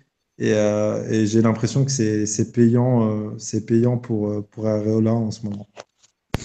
Bah écoute, moi je te rejoins totalement parce que c'est lui dont je voulais parler. Pour compléter ce que tu dis, je trouve juste que je trouve que ça y est, il a son match référence en Coupe d'Europe cette saison. Parce que l'an dernier, son match référence en Coupe d'Europe, c'était à Ludogorets avec le penalty. Mais bon, en penalty, on sait que c'est un exercice un peu particulier. Euh, là, je trouve qu'il y a, ouais, comme tu dis, il y a une vraie présence. Il y a quelques beaux arrêts, mais tout n'a pas été très compliqué. hein. Je pense au coup franc de 30 mètres de Griffiths. Bon, voilà, j'espère qu'il est capable de le sortir quand même. Euh, après, euh, il y a euh, la frappe, je crois que c'est contre Sinclair au ras du poteau juste avant la mi-temps, là. Enfin, le, le, le bras de Ouais, c'est ça, ouais, c'est ça. l'espèce de Manuel Neuer devant Benzema 2014. Quoi. Bon, à un autre niveau, évidemment. Euh, C'est le seul tir, c'est le seul tir dans la surface hier de, du Celtic. hein. Après, voilà, les autres trucs, c'est des, des percées un peu à gérer, mais bon, euh, plutôt, enfin, c'est vrai qu'il il faisait partie des gens, enfin, je- baladez-vous sur Twitter ou sur des espaces de discussion avant la rencontre, euh, le pauvre Areola, euh, il avait un peu les oreilles qui sifflaient, et puis, bah, je, je vais pas tailler parce que c'était, je trouve, à juste titre, vu les, dernières prestations euh, qu'il avait sorties, surtout une à Metz qui était inquiétante, même si on avait déjà parlé de son cas après Toulouse. Mais non, voilà, une, une- une belle référence européenne dans une saison où il n'a pas fini d'être en difficulté, puisque bah, ouais, on sait très bien, comme l'a dit Amziel, qu'il va forcément refaire des erreurs. hein. C'est pas un gardien fini, il a, il a 24 ans, il doit avoir quoi, les 150 matchs en pro. Pour un gardien, c'est rien du tout à ce niveau-là. Mais sinon, faudra, faudra voir ce que ça va donner. Mais je trouve plutôt une, euh, une, une belle sortie européenne. Euh, faudra qu'il puisse confirmer assez vite pour se remettre euh, vraiment dans le, en place, euh, enfin se remettre la tête en place, je dirais. Et puis après, bah, on verra euh, un peu ce que ça va donner sur le, sur le moyen terme. Mais bon, euh, une bonne chose en tout cas. Quelque chose d'attendu surtout. Quelque Ouais, chose de très attendu qui a eu lieu. Quoi. Il n'avait pas le droit de se louper, il s'est pas loupé et l'aspect mental est très très important pour lui. Voilà, Mm. il s'est acheté un sursis en gros. quoi. On verra de combien de matchs, mais bon, euh, la veille, Emery avait quand même été très affirmatif dans, dans son choix, donc euh, je pense qu'il est parti pour quelques, comment dirais-je, quelques matchs de plus. Allez, il va peut-être finir euh, la, la, la, la mi-saison hein, grâce à ça. Donc voilà, à voir. Bon, sur le Victor, je pense que les performances individuelles, tu en as une à retenir ou c'est bon, on a déjà fait le tour? Non. On a... Bref, il y en a plein qu'on pourrait dire. J'allais dire, euh, au début, je voulais dire euh, Rabiot, mais on peut dire aussi Neymar quand même, qui match après match euh, a Vas-y, parce que en fait, on me l'a fait remarquer sur euh, sur le sur le live. Personne ne parle de Neymar maintenant. On est tellement habitué à ce qu'il fait ou presque que on ne calcule même plus. Vas-y, je t'écoute, toi, sur Neymar. c'est pas ce, ce que ce match, c'est tous les matchs enfin, depuis le début de la saison. Et il apporte une plus-value technique, une plus-value dans son, euh, dans son comportement, dans son expérience et, et dans sa sérénité. Et même euh, ce qu'il fait sur le but, euh, c'est euh, c'est impressionnant, je trouve. L'appel parfait, il passe l'épaule, il se sert bien de son corps. Il a eu ce petit geste à la fin où il veut pas lui serrer la main ou je sais pas quoi. Ça, c'est un peu une petite fausse note avec ce- le statut qu'il a aujourd'hui, mais ça reste un. De toute façon, il y a quelques années avec le Brésil, déjà, il était assez charismatique et il, a, il encaissait la pression sans aucun problème.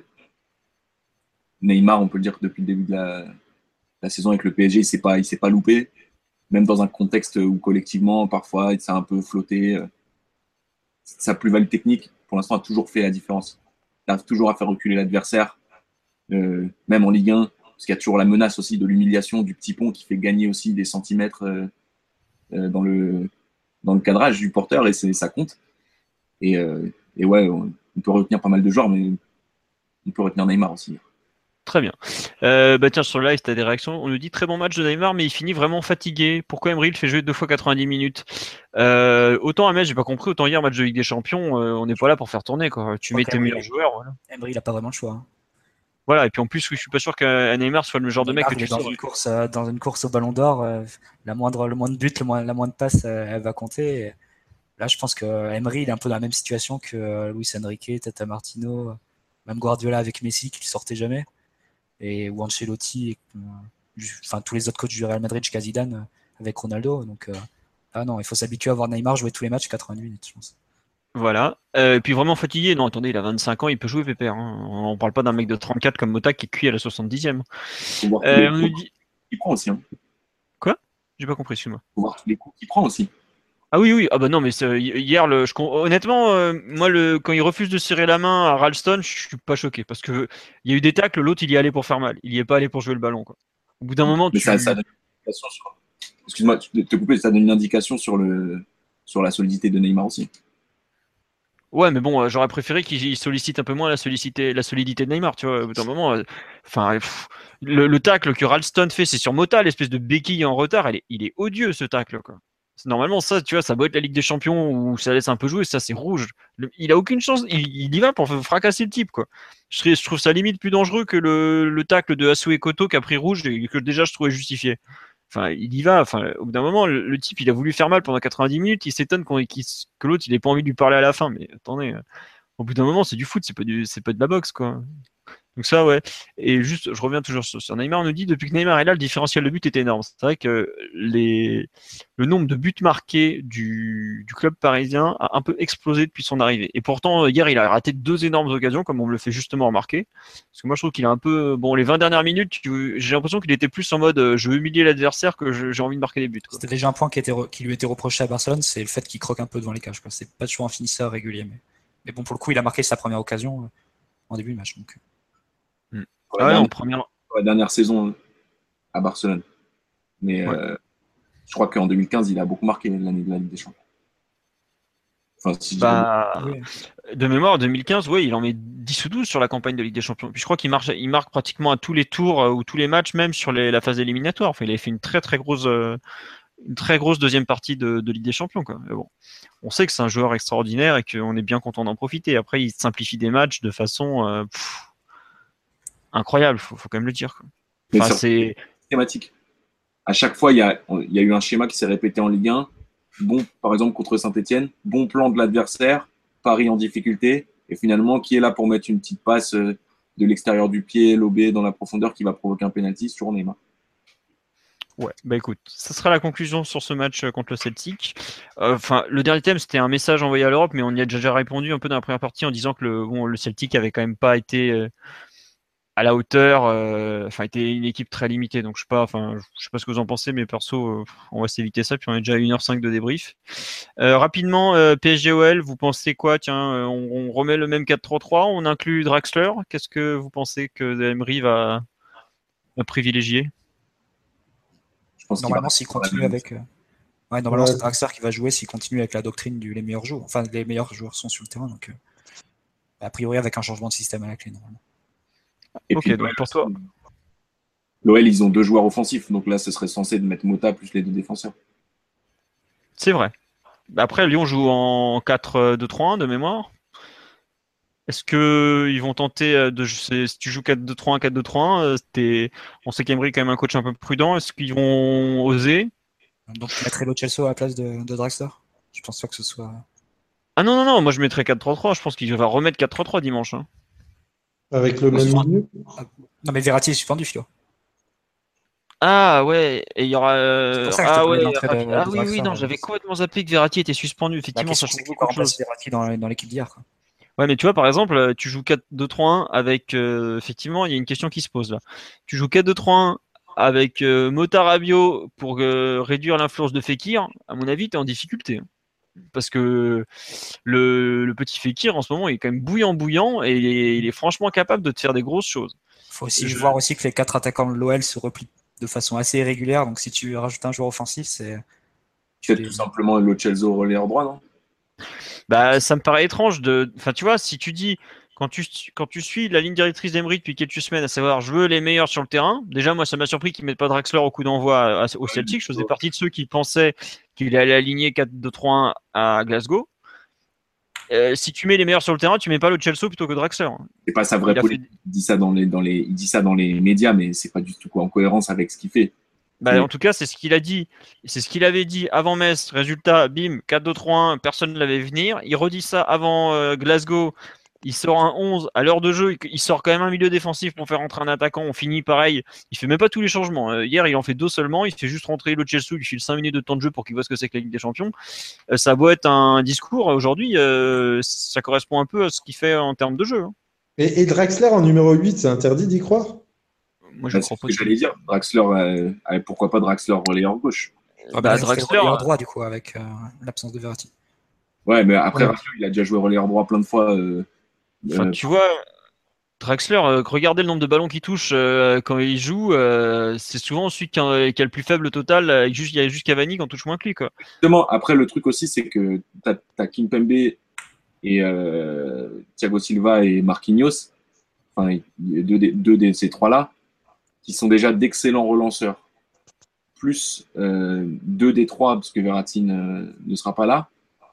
Mettons que tu t'appuies juste sur ce- un carré comme ça, avec, euh, avec les, deux défenseurs et deux milieux de terrain et Draxler, moins investi dans la sortie de balle. Un coup lui, un coup Neymar et, et euh, pareil pour la largeur, un coup lui, un coup Neymar. Pour moi, c'est une formule qui peut fonctionner. Et c'est ça que je trouve un prometteur en plus, Neymar-Draxler, c'est que si, si les deux sont ensemble sur le terrain, ça peut être imprévisible. Un coup Neymar à l'intérieur, un coup Draxler, tu as de la largeur, tu as du jeu entre les lignes. Et euh, pour moi, à, à ce, à ce moment-là, Draxler, relayeur gauche, même si c'est juste sur la feuille de match, c'est intéressant. Ouais. Une, une autre euh, solution qu'on propose sur live, on en avait déjà parlé il y a quelques temps, c'est euh, Alves relayeur droit euh, dans le 4-3-3. Ouais, tout à fait. Ouais. Parce que Ouais, lui, c'est pas le ballon qui le dérange. On l'a encore vu mardi soir. C'était c'était pas mal. ouais. Je vois effectivement. Après, c'est vrai que ça n'a pas été testé du tout. quoi. Et c'est un peu un désaveu aussi pour le Chelsea. Il y aurait quelques cris d'orfraie qui seraient poussés par certains supporters, je pense, au vu de la compo, mais donc ça laisserait Ouais, mais sinon, euh, enfin, je suis supporter comme tous. Euh, honnêtement, euh, le mec le mieux placé pour faire la compo avant le match, ça restera toujours l'entraîneur. Ah, mais moi, je pense que je- j'irais même plus loin que toi. Je pense que Alves est le remplaçant le plus naturel à Verratti dans l'équipe. Mais... Donc, euh, que, ça gueule au moment. Je sais que, je sais pas si vous vous rappelez, avant le retour à Chelsea en 2015, on avait tous hurlé à la mort quand on avait vu Rabiot relayeur droit, Pastore sur le banc de touche, tout ça, tout ça. Finalement, on avait fait un super match, on avait gagné très logiquement, on fermait tous notre gueule à la fin. Je rappelle que Monsieur Martinelli doit toujours un verre suite à ce match, au passage. Mais plus sérieusement, ouais, il y a, enfin voilà, si le mec est, enfin, contrairement à nous qui en parlons en regardant beaucoup le PSG, il y a aussi toute une partie d'adaptation à l'équipe adverse. Si Emery estime qu'il faut ça pour contrer l'équipe euh, lyonnaise, qu'il aura probablement beaucoup plus étudié que nous, parce que bon, moi j'ai vu deux trois matchs, mais je me suis pas non plus passionné pour le cet OL là qui est quand même pas terrible. Euh, ça reste lui qui a le plus de clés en main pour euh, faire une, une composition d'équipe, tout simplement. Après, j'avoue que Alves en 8, ça peut être un bon pari, un bon test sur ce match-là, quoi. Même si pour l'instant le PSG n'a pas non plus une énorme avance en championnat. Bon, on est à peu près sûr d'être encore premier à l'issue de la, journée, vu qu'on a euh, 3 points d'avance et plus 10 en différence de but par rapport à Monaco. Mais bon, c'est pas non plus euh, une énorme domination. Hier, euh, Rabiot, après le match, déclare clairement on est là pour piller le championnat rapidement. Donc je pense qu'ils sont pas là. euh, Enfin, ça va.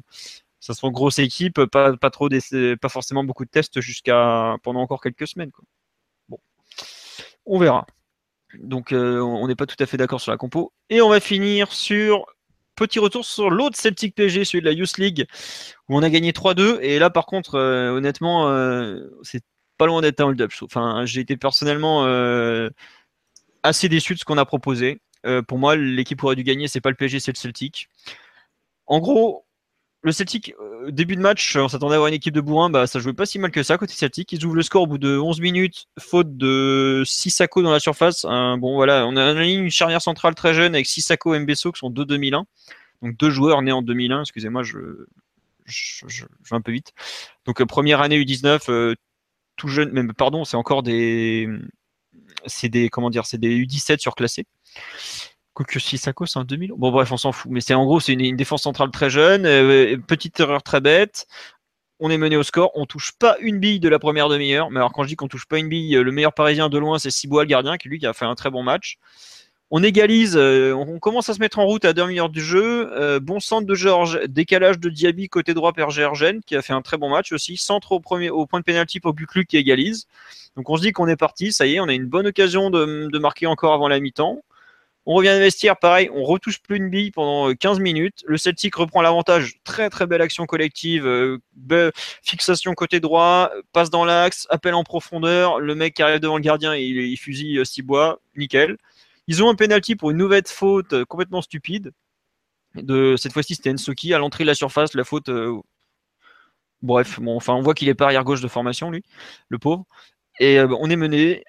Cibois sort le penalty. Sur le contre, pratiquement, grand ballon devant, on égalise par Postolacci qui venait de rentrer à la place de Guklu qui a eu du, qui a eu du mal à exister.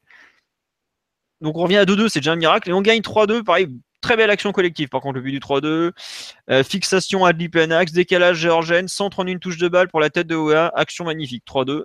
Après, on finit très bien. Bon, quelques frayants en fin de rencontre, mais on gagne finalement. Euh, on gagne finalement donc 3-2. Mais honnêtement, euh, beaucoup, beaucoup de difficultés. Je j'ai pas trop reconnu certains joueurs. En fait, on joue le Celtic, qui est quand même pas une équipe techniquement très forte. Faut quand même le dire. Euh, et ils sont pratiquement meilleurs que nous à ce niveau-là, quoi.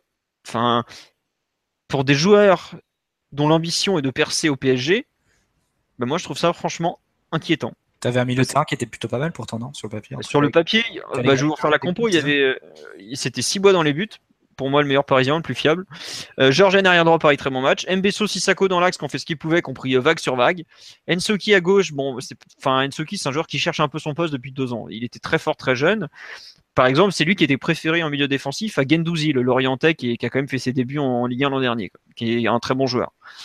Euh, milieu de terrain. Zagre, euh, arrière gauche? Non, non, Zagre était, pour l'instant, il est encore en U17. Arrière gauche, euh, pardon, milieu défensif, le petit Claudio Gomez. Euh, bah voilà, c'est un joueur né en 2000, euh, bah, il a eu du mal. Quoi. physiquement, il a eu beaucoup, beaucoup de mal face aux Écossais. On sait qu'il a été testé en National 2, donc la réserve en, match amical. Il, a, il, avait déjà eu des difficultés parce que ça allait un peu vite pour lui. C'est un joueur qui a besoin encore de, mûrir, de prendre l'habitude. Voilà, il a été en difficulté. Caligari relayeur gauche, Berned relayeur droit. Berned a fait son match, Caligari relayeur gauche, il a été catastrophique.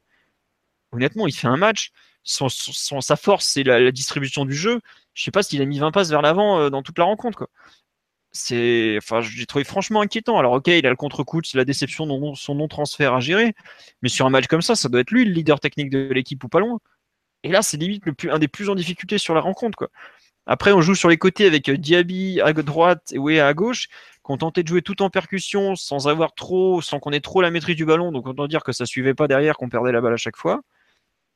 Et ça a été un peu un, pas un massacre, mais si globalement dans le jeu, la, première demi-heure, honnêtement, je ne sais pas si on construit une action qui va jusqu'au 30 derniers mètres. Quoi.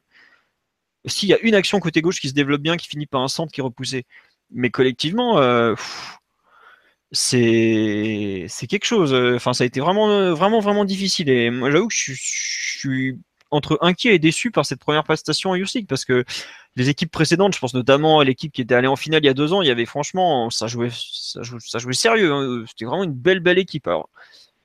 On est beaucoup plus jeune, mais euh, ce premier match, vraiment, euh, ben, je suis très circonspect à la fin de la, rencontre sur, euh, sur ce qu'on a fait durant 90 minutes. Eh, peut-être pas 90 minutes, mais durant 60 minutes du match où on est vraiment en difficulté contre une équipe qui n'est pas réputée pour sa formation. C'est voilà.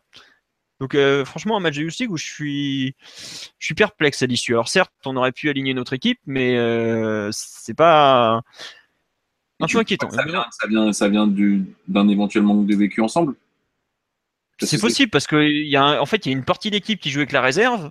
Donc les 98, à savoir euh, ceux qui jouent en réserve, c'est en gros, ou qui s'entraînent en tout cas avec la réserve, c'est euh, Cibois le gardien, Georgen, Calegari, Berned, euh, Diaby, et euh, Wea, il doit faire des apparitions régulièrement.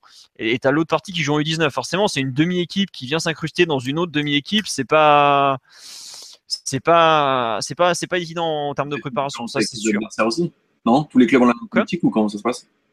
Je sais pas exactement, ça dépend des clubs. Tu vois, je... Honnêtement, il n'y a pas de, de règle. On me dit, il faut pas s'étonner de pas avoir beaucoup de titres en équipe première s'ils sont nuls. Non, non, ils sont. Attention, c'est qu'un match. Hein. Euh, on a fait des très bons matchs euh, dans cette compétition. Il y a des bons joueurs dans ceux que j'ai cités. Et voilà. Mais c'est juste que je trouve ce, match-là, en termes de concentration, d'implication, de, de capacité à élever son niveau de jeu, de se dépasser dans des, dans des contextes difficiles, un peu, un peu décevant. Voilà. Et pourquoi, euh, pourquoi euh, c'est pas Caligari le capitaine Excuse-moi, je finis Victor. Pourquoi c'est pas Caligari le capitaine? Parce que Georgen est régulièrement capitaine. Euh, il a été capitaine de l'équipe de France U19 au tournoi de Toulon, notamment. Peut-être une personne un peu plus loquace que Caligari aussi. C'est pas honnêtement le capitaine chez les jeunes, c'est pas non plus un truc. Il n'y a pas un capitaine naturel dans cette équipe, je dirais. Limite, le capitaine naturel, mais il est encore trop jeune, ce sera Gomez qui a l'habitude de tenir ce rôle et qui sait parler aux gens et tout ça. Quoi. Mais euh, honnêtement, le nom de capitaine, peu importe. Et Georgen, il a 18 ans, il va avoir 19 ans, il est de septembre 98. Donc là, je sais plus quand, du combien il est, mais il va pas tarder à avoir ses 19 ans. Et honnêtement, il a rien à foutre en Youth ni même en réserve, il devrait déjà jouer en pro. C'est, franchement un super latéral. c'est un super super latéral et je sais qu'au PSG il y a des gens qui comptent beaucoup beaucoup sur lui pour prendre pour avoir un vrai rôle à l'avenir, mais euh, il, peut l'avoir, mais il faut qu'il lance sa carrière en professionnel. C'est là il perd enfin il perd pas six mois parce qu'il les perd jamais totalement, mais bon c'est quand même bien dommage. Oui, excuse-moi, ta question c'était quoi, Victor? Non, non, rien. C'est juste que là aussi, euh, je, me, je me demandais le niveau du Bayern en fait. Euh, chez les jeunes, euh, cette année, Bayern, j'ai pas vu ce qu'ils avaient fait, j'ai pas, j'ai pas eu le temps. En fait, le problème sur les équipes de jeunes, c'est que d'une génération à l'autre, ça va, euh, ça va, ça vient. Les grands favoris de cette année, la Youth League pour moi, c'est Benfica, qui a une génération 99 qui est exceptionnelle ou qui est en tout cas très très forte et qui est prête. Faut, faut être prêt au bon moment. C'est, des questions de génération. Hein. Le Shakhtar, ils sont passés en une année de finaliste de la compétition à se faire défoncer par tout le monde en face de poule. Tu vois, c'est, c'est comme ça. C'est un peu, il n'y a pas de je connais pas toutes les équipes exactement. J'ai vu que le Red Bull Leipzig, par exemple, enfin le, pas le Red Bull justement, le RB Leipzig, le Rasenball, s'était fait éclater par euh, Monaco cet après-midi, alors que pourtant euh, c'est une équipe qui est très jeune, tu vois. Mm. Il n'y a pas de, honnêtement, c'est vraiment du cas par cas. Il n'y a pas de règle d'or, quoi. Je pense que Salzbourg, comme d'hab, sera pas loin. Le Barça qui a battu la Juve aussi, c'était pas trop mal de ce que j'ai vu. Enfin, je n'ai pas tout vu non plus. Bon, voilà, mais honnêtement, je suis un poil déçu par le parce que j'ai vu euh, côté PSG. Même si c'était qu'un premier match, on va espérer qu'ils fassent mieux. Et surtout, faut quand même souligner qu'ils ont su gagner à Glasgow et c'est jamais facile que ce soit chez les jeunes ou chez les ou chez les pros. Bon, sur ce, je pense qu'on va conclure ce podcast de débrief de Celtic PSG. On espère que ça vous a plu. On va vous donner rendez-vous lundi prochain, puisqu'on aura un très bon euh, PSG Lyon à débriefer on m'a fait remarquer au fait que Emery jouait toujours 4-2-3-1 contre l'OL. Donc effectivement, la logique voudrait qu'il continue. Voilà. on me signale que le Real a éclaté la Poel Tel Aviv, euh, la Poel Tel Aviv, la Poel Nicosie 10-0, mais ouais, en jeune, Nicosie a pas du tout de relève, euh, donc c'est pas étonnant. Je, je crois qu'on leur a mis 7 ou 8-0 nous aussi il y a deux ans quand on les avait joués. Donc ça fait partie des, trucs de, la Youth League. Euh, voilà. donc on vous dit à lundi prochain. Merci pour votre fidélité. Vous êtes encore prêts 300 à minuit et demi. Je, pense que vous écoutez, parce que ça sera encore là lundi. Un grand merci fidélité, tout simplement à tous. enfin, on vous dit. Voilà, bonne soirée, bon week-end. Ciao. Planning for your next trip? Elevate your travel style with Quince. Quince has all the jet setting essentials you'll want for your next getaway, like European linen premium luggage options, buttery soft Italian leather bags, and so much more. And is all priced at 50 to 80% less than similar brands. Plus, Quince only works with factories that use safe and ethical manufacturing practices. Pack your bags with high-quality essentials you'll be wearing for vacations to come with Quince. Go to quince.com/pack for free shipping and 365-day returns.